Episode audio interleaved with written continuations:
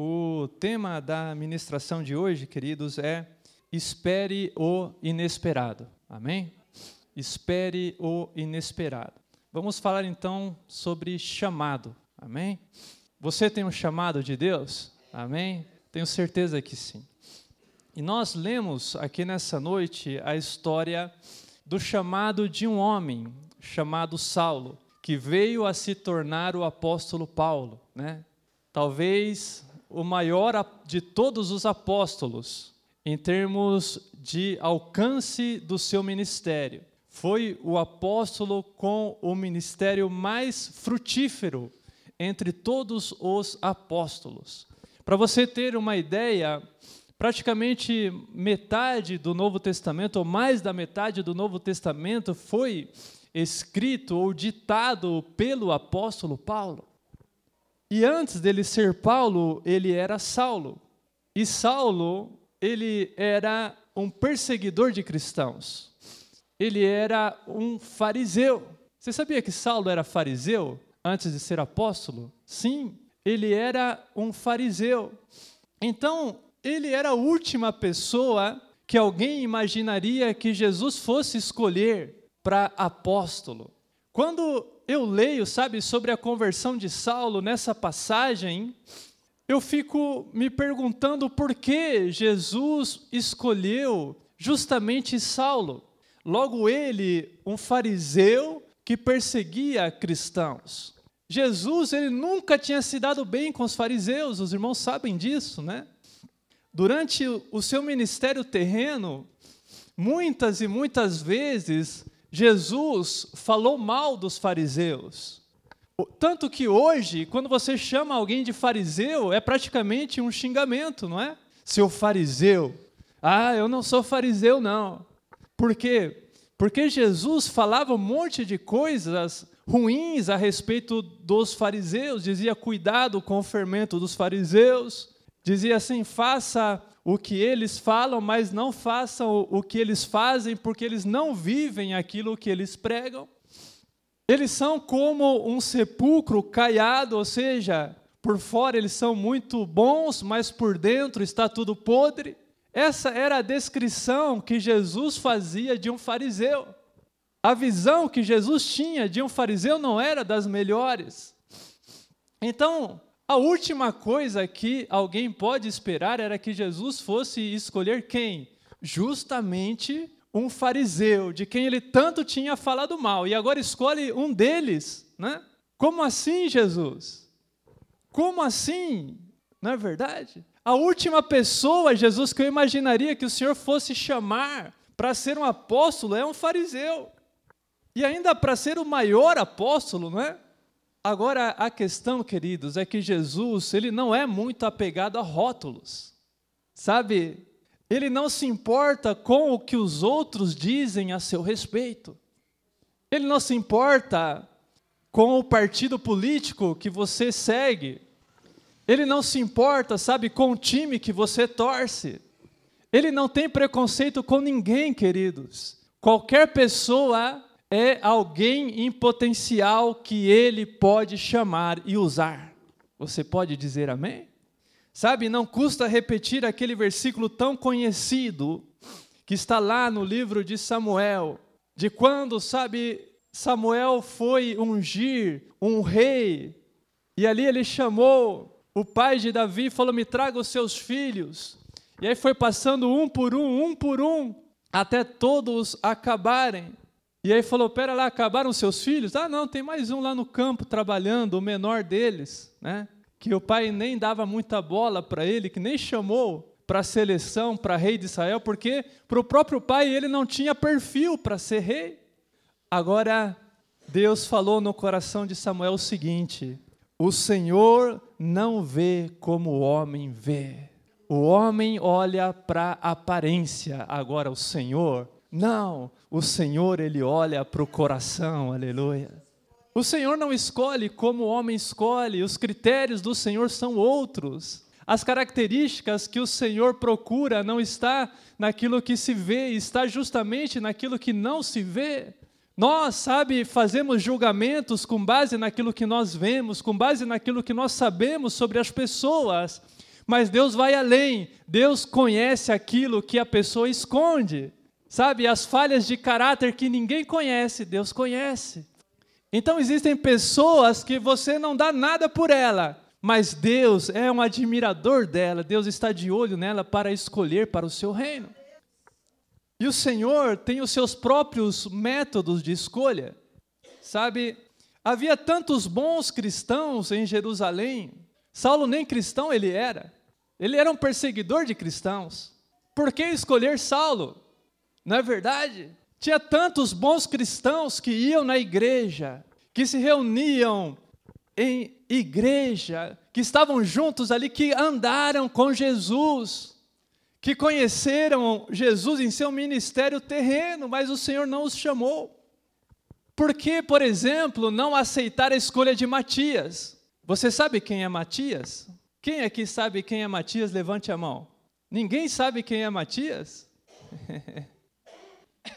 Mas você deve conhecer a história de Matias.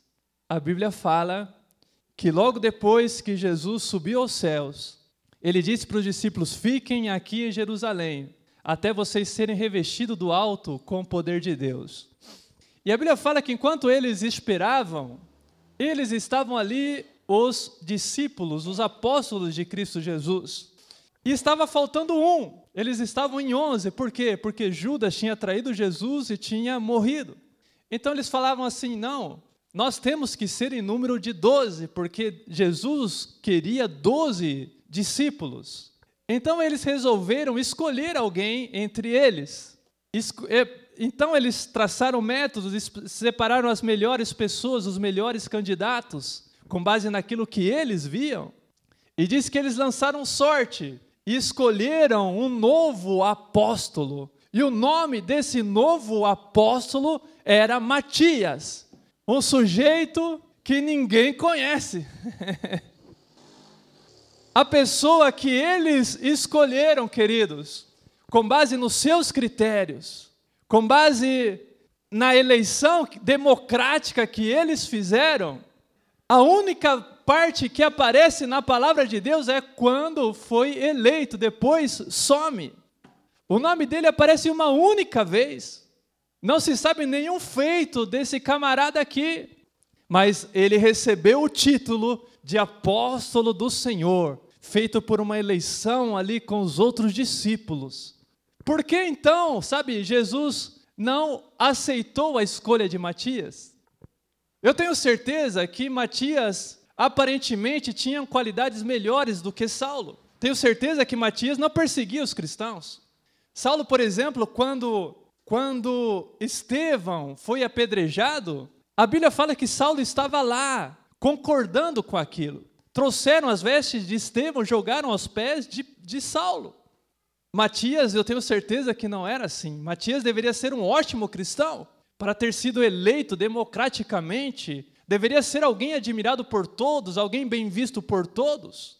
E aí fica a pergunta: por que Jesus não se contentou com aquela escolha? Por que Jesus não falou, legal, vocês escolheram? Beleza, então eu, a partir de hoje, o que vocês ligaram na terra, eu vou ligar aqui no céu. A partir de hoje, Matias é o décimo segundo apóstolo.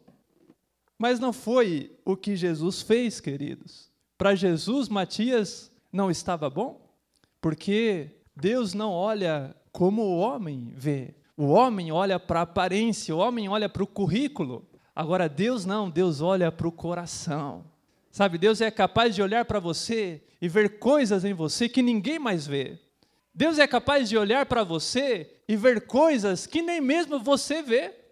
Ele vê capacidades em você que nem mesmo você sabe que você tem, mas ele sabe, ele vê, ele te conhece melhor do que você mesmo. Então, queridos, esse episódio de Matias está aí para nos ensinar o seguinte: que a escolha de homens e mulheres de Deus não deve partir de nós, deve partir dele. É ele que escolhe. Amém? E ele escolhe as pessoas que nós menos esperamos. Então deixa ele escolher. Eu tenho aprendido isso da pior maneira, depois de ter escolhido muitas pessoas para fazer muitas coisas e depois delas não terem feito nada. Eu aprendi a esperar em Deus E eu já contei essa experiência aqui para os irmãos de como Deus tem levantado pessoas para fazer a obra dele. E quando Deus levanta é muito melhor. Porque aquele que escolhe também é aquele que capacita, também é aquele que cobra. Então eu não me sinto sozinho. Eu vejo que Deus está comigo e tem colocado homens e mulheres do meu lado para fazer a obra dele, mas quem escolheu foi ele, não foi eu. E Deus, queridos, elege pessoas que aos nossos olhos não seriam nem candidatas. Imagine lá na eleição de Matias, se algum brincalhão escrevesse lá no papelzinho Saulo, né? e colocasse no meio lá. E aí as pessoas fossem ler o nome de candidato e pegasse lá Saulo. Quem que fez essa brincadeira de mau gosto aqui? Aquele camarada lá que fica perseguindo os cristãos, que estava lá quando Estevão morreu? Como assim? mas era quem Deus estava de olho, queridos. Ele elege pessoas que para nós não seriam nem candidatas. Lembra de Davi? Davi nem chamado foi para a eleição. mas, por incrível que pareça, era quem Deus tinha escolhido. Deve ter sido chocante para Ananias. Ananias foi aquele cara que nós lemos aqui, que Deus mandou lá para se encontrar com Saulo, depois de tê-lo chamado. Deve ter sido chocante para aquele discípulo quando Jesus lhe apareceu em visão e disse para ele que tinha escolhido Saulo como seu instrumento. Imagina você ter uma visão dessa. Jesus aparece para você e fala assim: Olha, Ananias, eu quero que você vai se encontrar com Saulo. Saulo? Que Saulo, Jesus? Saulo? Você só conhece um Saulo. Bom, o Saulo que eu conheço, Jesus, não deve ser quem o Senhor escolheu. Porque o Saulo que eu conheço, ele é um perseguidor de cristãos. Bom, Ananias, é ele mesmo. Saulo, Jesus. O senhor tem certeza? Aquele que odeia os cristãos? Sim. Aquele que tem devastado a igreja? Sim. Eu escolhi, já falei com ele, agora eu quero que você vá lá. O que, que o senhor viu nele, hein? que, que o Senhor viu nele, Jesus? E depois dele ter despertado daquela visão, ele deve ter pensado assim: bom, será que foi de Deus mesmo essa visão? Porque se não for, né, eu estou lascado. Eu vou até lá, o cara já está procurando os cristãos para colocar na cadeia. Eu vou chegar para ele e falar: estou aqui, Jesus me mandou, porque você é um escolhido dele. Pois é isso mesmo que eu quero que você faça, Ananias. E diz a palavra que Ananias foi e quando ele chegou lá, em vez de encontrar aquele Saulo perseguidor, ele encontrou um escolhido do Senhor, o esperando ali para receber as instruções da parte de Deus. E essa é a questão: o que, que o Senhor viu em Saulo? Se Jesus olha o coração, ele deve ter gostado do que ele viu naquele homem lá. Por trás daquele estereótipo de fariseu, de perseguidor, eu tenho certeza que Deus viu qualidades naquele homem. E por trás daqueles estereótipos todos estava um trabalhador incansável. Um trabalhador incansável, alguém que era muito bom naquilo que ele se propunha a fazer. Um apaixonado, alguém capaz, sabe, de se dedicar a uma causa com paixão. Esse era Saulo. Ele pegava algo para fazer e ele era o melhor naquilo que ele fazia, ele se destacava. E ele tinha muitas qualidades. Ele era, por exemplo, um profundo conhecedor da palavra de Deus. Ele tinha estudado com os maiores. A Bíblia fala que ele aprendeu aos pés de Gamaliel. Gamaliel era um dos maiores eruditos daquela época. E Saulo teve esse privilégio de aprender as profundidades das Escrituras aos pés dos melhores. E ele era tanto alguém de estudos como também alguém de ação, porque ele, ele saía, ele ia atrás. Então ele reunia qualidades que, se direcionados na direção correta, causaria um grande impacto em nome do Senhor Jesus. Se ele estava sendo tão eficiente, ele era o terror da igreja, ele era o devastador de igrejas. Se ele estava sendo tão eficiente em perseguir, imagina como ele não seria se ele trabalhasse do lado de Cristo Jesus, ou em prol de Cristo Jesus, ou a serviço de Cristo Jesus. Era o que Jesus via quando olhava para Saulo. E Jesus o chamou, diz a palavra. E o chamou, e aí que está a ironia da coisa, né? Porque ele estava lá perseguindo cristãos, ele estava lá consentindo com a morte de Estevão. E ele foi chamado para quê? Para ele também ser um mártir, como Estevão foi. Olha como o mundo dá voltas, né? Antes ele era o perseguidor, agora ele passou a ser o perseguido. Antes ele era aquele que tirava a vida dos que seguiam a Jesus, agora ele era alguém que estava disposto a dar a própria vida em prol do Evangelho. Por quê? Porque Jesus o chamou, queridos.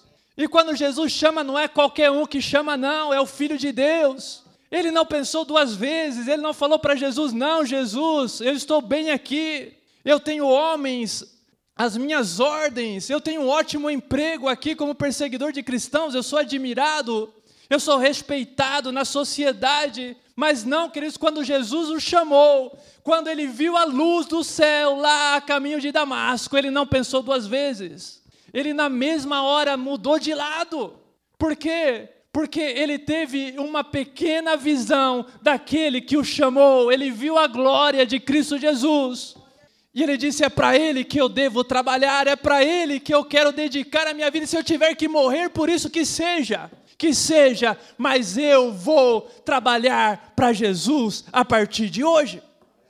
E queridos, quando Jesus ele chama alguém, não é bem um chamado, é mais do que um chamado, é uma convocação. Não é como uma entrevista de emprego, sabe? Jesus não chegou assim para Saulo a caminho de Damasco, apareceu na frente dele e falou: Saulo, estou aqui com seu currículo nas minhas mãos. Vejo que você tem um ótimo currículo. Você não gostaria de trabalhar para mim a partir de hoje? Foi assim? Não. Não é uma entrevista de emprego, queridos. Não é algo do tipo que você pode falar não. Quando o Senhor chama, está mais para uma convocação, está mais para um serviço militar obrigatório. Você não pode falar não. Jesus não aceita um não como resposta. Não importa se você é cristão ou não, se ele te chama, você tem que ir.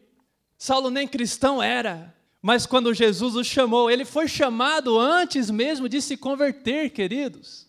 Olha que impressionante. Ele nem converso era, mas Jesus apareceu para ele e falou: Olha, queridão, a partir de hoje você trabalha para mim. Ah, dá um tempo para mim, Jesus. Primeiro eu quero ser um cristão para depois ser chamado. Não, eu estou te chamando primeiro, você vai ser cristão amanhã. Por quê? Porque o chamado de, de Cristo Jesus é urgente, queridos. O tempo não para. O tempo não para. Quando Jesus chama, não dá para você olhar para trás. Diz a Bíblia que Jesus chamou alguém para segui-lo e ele disse assim: Deixa primeiro que eu vá enterrar o meu pai. Jesus olhou para ele e falou: Deixa os mortos enterrarem os seus mortos, tu vem e me segue. A Bíblia fala que aquele que coloca a mão no arado não pode olhar mais para trás. Quando Jesus ele chama, queridos, você tem que largar tudo, largar as redes para trás, largar a coleta, a coleta agora eu não vou saber falar a palavra. Não, a, a coleta de impostos, como Mateus. Você tem que largar a coletagem de impostos, como Mateus, largar tudo para trás e seguir em prol de Jesus? Se ele te chama, queridos, você não pode falar não. Tem pessoas que falam não para Jesus. Tem muitas pessoas que falam não para Jesus, porque Jesus, ele vai chamando aos poucos, né? É uma mensagem que a pessoa ouve e é o Espírito Santo começa a falar lá dentro, mansamente primeiro, falando assim: meu filho, eu estou te chamando para você fazer esse trabalho. E você, ah, deve ser coisa da minha cabeça. E aí, outro dia, passando na rua, você conversa com alguém e aí Deus usa a boca daquela pessoa para falar algo para você. E você sente ali o chamado novamente, você fala: "Ah, não, Jesus. Eu preciso primeiro fazer isso, fazer aquilo, depois eu faço". Até que chega um determinado dia, queridos, que é o dia do chamado verdadeiro, que é quando o Senhor Jesus ele te confronta. É quando você vê a luz. é quando você vê a glória, É quando você, sabe, como Jesus disse para Saulo: Saulo, Saulo, por que me persegues? Ou seja, por que você está se opondo a mim? Dura coisas é você ir contra o aguilhão. Dura coisa é você querer enfrentar o aguilhão, bater de frente com o aguilhão. Dura coisa é. Ou seja, Saulo, dura coisa é você se opor à minha vontade. Você não consegue se opor à vontade de Cristo Jesus para a sua vida. Quando Ele quer que você faça algo, queridos, é bom você fazer. É o seu chamado. Não diga não para Jesus. Saulo, queridos, ele era contemporâneo de Jesus, ou seja, ele viveu na mesma época de Jesus. Os historiadores dizem que quando Jesus ele faleceu, ele morreu lá na cruz do Calvário, Saulo deveria ter próximo de 23 anos de idade. Nessa época, é provável que ele estivesse em Jerusalém, talvez, estudando aos pés de Gamaliel fazendo o seu curso, sabe, a respeito das escrituras sagradas. Ele era algo como um inimigo de Jesus, porque ele era do partido dos fariseus, ele era um fariseu naquela época, um meninão fariseu, né? Mas, por incrível que pareça, ele nunca conheceu Jesus pessoalmente. E em uma de suas cartas, ele escreveu algo bem interessante ele escreveu que Jesus apareceu para ele lá no caminho de Damasco, né? Jesus já ressurrecto, diz, diz ele que Jesus apareceu para ele como a um que nasceu fora do tempo. Eu acho muito interessante que ele tenha dito isso, né? Como a alguém que nasceu fora do tempo. Era mais ou menos como se ele estivesse dizendo assim: olha, eu, infelizmente, nasci um pouco tarde demais para conhecer Jesus publicamente, ou Jesus em seu ministério terreno. Eu era jovem demais, talvez, para Jesus ter passado lá em Jerusalém, onde eu estava estudando, e falar: Saulo, vem e me segue. Então ele disse assim: Olha, eu sinto como se Jesus, como se eu tivesse nascido fora de época, ou fora de tempo, ou nasci tarde demais. Meus pais, sabe, poderiam ter me feito antes. Talvez se eu tivesse nascido uns 10 anos antes, então aí sim, Jesus poderia bater na minha porta, como bateu na porta de Pedro, como bateu na porta de Tiago, de Mateus. E o Senhor também poderia falar para mim: Olha, Saulo, vem, vem após mim, porque eu farei de você um pescador de homens. E aí, né, Saulo teria, teria convivido com Cristo, teria convivido com os demais apóstolos, seria mais próximo deles. Mas não, diz ele que foi como se ele tivesse nascido fora do tempo. E olha que privilégio, né? Ele está dizendo assim: olha, eu não nasci a tempo de ser chamado como todos os outros apóstolos, mas Cristo Jesus, ele desceu do céu, já ressurrecto, para vir até mim e me chamar como a um que foi chamado fora de tempo, mas ele me chamou para ser um apóstolo da sua obra. Então veja qual o privilégio de Saulo, qual o privilégio, queridos, que ele teve do próprio Cristo ter descido da sua glória e diz ele que ele teve um encontro pessoal com Cristo Jesus na sua frente. Jesus, sabe, fez uma hora extra só para chamar o apóstolo Paulo. Sabe, se Jesus precisar fazer uma hora extra para chamar você, ele vai fazer. Mas ele vai te chamar. No tempo certo, queridos, ele vai te chamar. Mas a verdade é que quando o apóstolo Paulo fala que Jesus o chamou como alguém que nasceu fora do tempo, a verdade é que não foi bem assim, ele não nasceu fora do tempo. Ninguém nasce fora do tempo determinado por Deus. Essa que é a grande verdade. Foi uma figura de linguagem que ele usou. Porque a verdade, sabe, que você nasce exatamente no momento determinado por Deus para você nascer. E ninguém é chamado por Deus também por acaso. Olha, o seu chamado já vem de tempo, muito mais tempo do que você imagina. Eu mesmo, sabe, por algum tempo eu, eu pensava diferente. Por exemplo, no caso de, de Saulo, eu imaginava, imaginava Jesus sentado lá, do lado do Pai, lá na glória, à direita de Deus. E eu imaginava, sabe, Jesus falando assim para o pai: falou, pai, tá vendo aquele, aquele camarada lá? Aí Deus, o Pai, olha lá embaixo e fala assim: quem? O perseguidor de cristãos? É Jesus, é, é Pai, Ele mesmo, presta atenção nele. Olha como ele é dedicado naquilo que ele faz. Pensa se ele, se ele ficasse do nosso lado, se ele não seria um ótimo servo nosso, da nossa obra. Eu imaginava essa conversa entre Jesus e o Pai lá, né? Jesus admirando os feitos do apóstolo Paulo, a dedicação que ele tinha. Mas não foi assim que aconteceu. Teria sido um ótimo diálogo, né? entre Jesus e o Pai. Mas não foi assim que aconteceu. Porque em sua carta aos Gálatas, o apóstolo Paulo, ele disse algo que mudou a minha forma de olhar para o chamado de alguém. Porque nós conhecemos a história do apóstolo Paulo, de como ele foi chamado por Deus ali a caminho de Damasco. Mas ele escreveu aos Gálatas, ele escreveu assim: que Deus o tinha separado desde o ventre materno. Você pode dar um glória a Deus? Sim, desde o ventre materno. Olha que impressionante. A gente pensa que Jesus estava olhando do céu lá, viu Saulo, falou: "Não, eu quero esse trabalhando para mim", né? Teve essa ideia na hora lá, né? Falou: "Poxa vida, vou lá conversar com ele". E foi e conversou, mas não foi assim que aconteceu. Saulo, ele já tinha sido escolhido há muito tempo, e ele próprio reconheceu pelo Espírito Santo. Ele disse assim: "Olha, ó, Desde o ventre materno, o Senhor já me separou para a sua obra. Salmo 139 diz assim, olha, a respeito da nossa formação no ventre da nossa mãe. Diz: Os teus olhos viram o meu embrião, e todos os dias determinados para mim foram escritos no teu livro antes de qualquer deles existir. Estou vendo que os irmãos estão abrindo aí e essa parte está aqui, ó. A partir do versículo 13, eu recomendo que os irmãos leiam.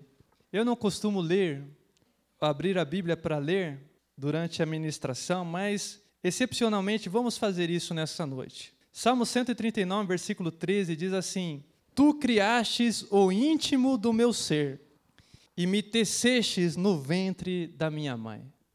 Lindo isso, né? Você sabia que quem te formou no ventre da sua mãe foi Deus? E diz mais: E eu te louvo porque me fizeste de modo especial e admirável. Tuas obras são maravilhosas, digo isso com convicção. Meus ossos não estavam escondidos de ti quando em secreto fui formado e entretecido como nas profundezas da terra. E aí no versículo 16 diz assim: Os teus olhos viram o meu embrião. Imagina a cena, imagina Deus olhando para o seu embrião ali no ventre da sua mãe. E diz assim: E todos os dias determinados para mim foram escritos no teu livro antes mesmo de qualquer deles existir. Imagina a cena, queridos. Imagine a cena. Deus chega lá e começa a observar você no ventre da sua mãe. Abre o livro dele lá e pensa assim: que história eu vou escrever para ele? Que história eu vou escrever para ela? Então ele começa, sabe, a escrever cada um dos seus dias, como vai ser. Diz a palavra de Deus: todos os nossos dias foram escritos por Deus antes mesmo de qualquer um deles existir. Então, por exemplo, quando, quando Deus estava ali formando Saulo no ventre da mãe dele, ele falou assim: Esse daqui é meu ungido é meu escolhido e ele um dia vai trabalhar na minha obra. Um dia ele vai ser um apóstolo meu. Quando quando o Senhor chamou Jeremias, está lá em Jeremias capítulo 1, o que foi que, o que, foi que o Senhor disse para ele? O Senhor disse assim: preste bem atenção. Antes de formá-lo no ventre, eu te escolhi. Aleluias. Isso vale para você também, queridos. Feche seus olhos aí, eu quero ler, porque o Espírito Santo me chama a ler para você, porque vale para você também. Eis o que o Espírito Santo diz para você nessa noite. Antes de formá-lo no ventre, eu te escolhi. Aleluias. antes mesmo de você nascer, eu te separei para mim e te designei profeta às nações. Que tremendo, queridos. Você foi escolhido por Deus, você nem tinha nascido ainda. Sabe, você ainda era um feto no ventre da sua mãe quando quando Deus olhou para você e falou assim: "Esse vai me servir. Esse vai ser um instrumento em minhas mãos." Oh, aleluias. Muito obrigado, Senhor, porque um dia o Senhor me escolheu também. Aleluia. Muito obrigado, Pai. É como a canção que nós cantamos aqui, queridos. Eu tenho um chamado. Desde o ventre da minha mãe eu tenho um chamado. E eu sei que Deus não abre mão de mim, não, aleluia. Porque eu fui escolhido desde o ventre da minha mãe e você também. Sabe, é assim que as coisas funcionam com Deus. Davi, ele nasceu para ser rei.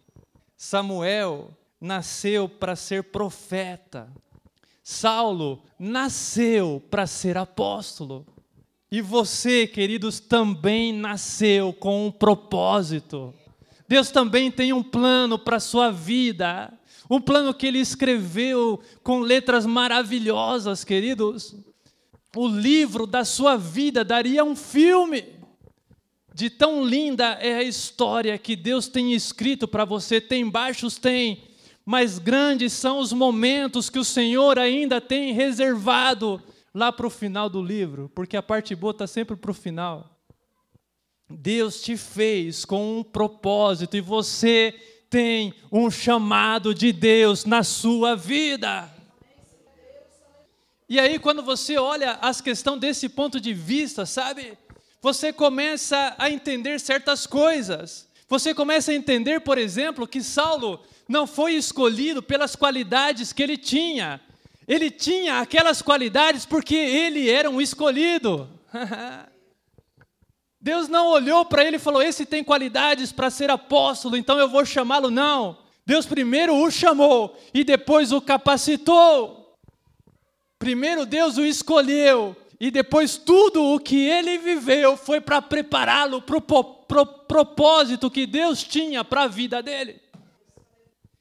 Sabe, se você foi escolhido desde o ventre da sua mãe, então tudo o que aconteceu a partir do seu nascimento foi preparação de Deus para aquilo que Ele está fazendo na sua vida e aquilo que Ele vai fazer por meio de você. Tudo é preparação de Deus. Você ainda não entende porque ainda o seu chamado não está claro para você. Mas quando Deus te chamar, quando Ele te mostrar qual que é o propósito dele para a sua vida, então você vai olhar para trás e você vai perceber que tudo o que você passou era plano de Deus para você, era preparação de Deus para a sua vida. Que tremendo, queridos. Que Deus é esse que nós servimos? Ou você acha que Davi ele se tornou pastor de ovelhas por acaso. Não foi por acaso, era plano de Deus para a vida dele.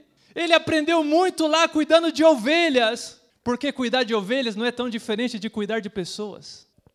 E diz a palavra de Deus que Deus o tirou do pastoreio de ovelhas para torná-lo pastor da nação de Israel, aleluia. Ele não deixou de ser pastor, ele continuou pastoreando durante a vida toda dele porque Deus tinha um chamado pastoral para a vida de Davi.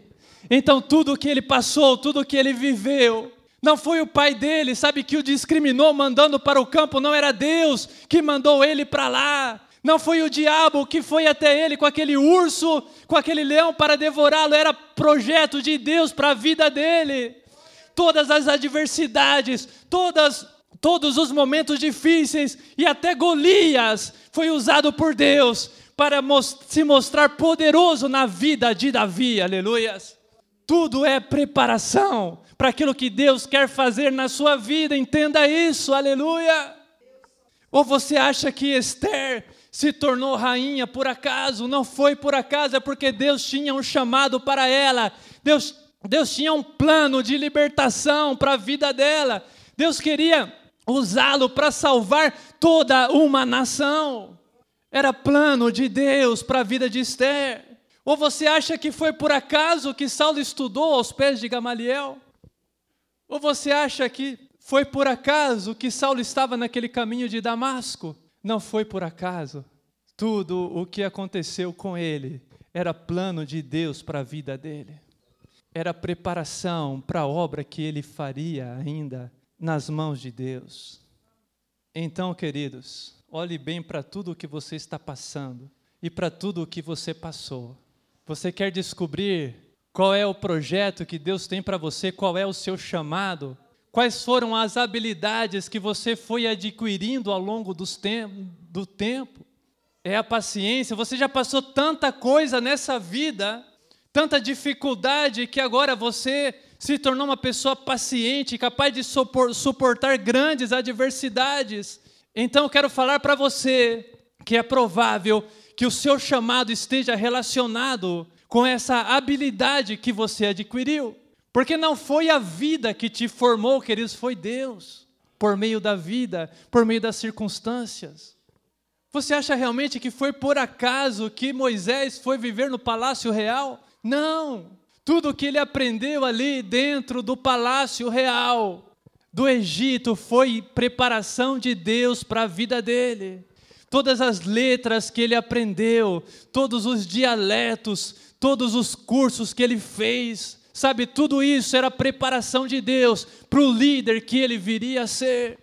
E você acha que quando ele fugiu para o deserto, foi por acaso? Não foi por acaso, era Deus capacitando a vida de Moisés também. Porque nós somos preparados no momento de bonança e nós somos preparados mais ainda no momento da adversidade. É na adversidade que o Senhor forja o nosso caráter. É na adversidade, sabe, quando a gente pensa que nós desaprendemos tudo o que nós aprendemos, quando a gente pensa que a gente nem sabe falar mais, é que nós estamos aprendendo a última e grande lição, que é a lição da humildade. E é quando você aprende essa lição tão importante, que você está próximo, querido, que você está próximo daquele dia tão maravilhoso em que o Senhor Jesus vai aparecer para você e vai deixar claro na sua frente o chamado que ele tem para a sua vida. Por trás do acaso, por trás das circunstâncias, existe uma mão poderosa, existe uma mão invisível conduzindo os acontecimentos com braço forte e nada acontece que não seja a vontade de Deus. E queridos, tudo acontece com um propósito. Então você pode ainda não ter sido chamado, mas você já está sendo preparado, porque a preparação vem antes do chamado. Amém? Primeiro vem a escolha, que é quando Deus te escolhe. Isso acontece mesmo antes de você nascer. E aí você nasce, e aí começa a preparação. Tem pessoas que acham que dizem assim: é o Espírito Santo que capacita como se a capacitação do Espírito Santo fosse algo assim que, ah, o Senhor me chamou para louvar, então eu vou receber uma unção do céu e vou começar a cantar do nada. Não, querido, se o plano de Deus é desde antes do seu nascimento, então tudo o que aconteceu com você é o Espírito Santo preparando a sua vida para aquilo que você vai ser. O Espírito Santo ele trabalha através das circunstâncias, ele trabalha também através dos acontecimentos. E a preparação vem antes do chamado. O chamado é mais ou menos como a cereja do bolo. O chamado é aquele momento incrível em que você descobre o seu destino, em que você descobre o sentido da sua vida, em que você descobre qual que é o propósito para o qual você nasceu. E aí a sua vida começa a fazer sentido como nunca antes. E você começa a entender finalmente por que é que você passou por tudo aquilo que você passou. Você vai olhar e vai falar assim: Ah, agora eu entendo. Agora eu entendo por que, que eu passei por tudo aquilo que eu passei. Vamos ficar em pé, queridos? Todos temos um chamado para exercer uma função no reino de Deus. O chamado não é para alguns. Se você está na casa de Deus, é porque o Senhor te escolheu. E Ele não escolhe ninguém para ficar sentado num banco de igreja, não. Para cada pessoa que está na igreja, existe um chamado ministerial da parte de Deus. Você só ainda não descobriu o seu, ou você descobriu o seu e está fazendo de conta que não descobriu. E não é você que escolhe. Jesus ele disse assim: não foi, não foi você que escolheu a mim, fui eu que escolhi você para você ir e dar frutos. Nós olhamos para a grandeza do chamado, né? Ah, eu quero ser isso, eu quero ser aquilo. Mas nós não fomos chamados para a grandeza, nós somos chamados para o serviço. Esther não foi chamado para ser rainha, ela foi chamada para salvar o seu povo, ela foi chamada não por causa dela, ela foi chamada por causa da nação de Israel. Davi não foi chamado para ser rei, ele foi chamado para ser pastor, para pastorear o rebanho da nação de Israel. Todo chamado é para servir a igreja, todo chamado é para servir o reino de Deus. E a exaltação, quando ela acontece, é consequência é consequência, porque você não foi chamado para isso, você não é chamado para aparecer, você não é chamado, sabe, para ficar num pedestal, não. Para as pessoas verem, olha o que Deus fez com ele. Não, isso é consequência. Você foi chamado para o serviço. Você foi chamado para colocar as mãos no arado. Você foi chamado para servir e não para ser servido. Glórias a Deus. Outra coisa que eu acho interessante, que Saulo, ele era um escolhido. Mas ele não sabia que ele era um escolhido até Jesus chamá-lo. Então eu fico me perguntando quantas pessoas não existem por aí, com quem a gente cruza talvez até na rua, que não é um escolhido de Deus. Não é verdade? Pode ser aquela pessoa que odeia crente, que mete o pau em crente. Saulo era um perseguidor de cristãos. Conheço histórias assim, de pessoas que odiavam crente, não podia ver um crente na frente, e hoje está aqui, ó, dentro da casa de Deus, servindo a Ele. Alguns exemplos aí. Nunca se sabe. Quando você olha para as pessoas, eu fico olhando para as pessoas na rua, fico pensando, será que esse cara aí que diz que é ateu, né? Será que Deus não tem um projeto na vida dele? Será que ele não é escolhido de Deus? Por exemplo, a gente sabe isso com relação ao Samuel, que é o filho da irmã, da irmã Marilza. Só ele não sabe ainda que Deus tem um projeto para a vida dele. A mãe dele sabe, o pastor dele sabe. Sabe? Pode ser aquela pessoa que tem toda a carreira dela planejada, que está estudando, tem altos planos, né? De se formar e fazer tal e tal coisa, e talvez não é nada disso que Deus tem para ele, né? E Deus vai usar o curso que ele fez para outra coisa. Vai usar só a formação que ele teve, né? O fato dele estudar.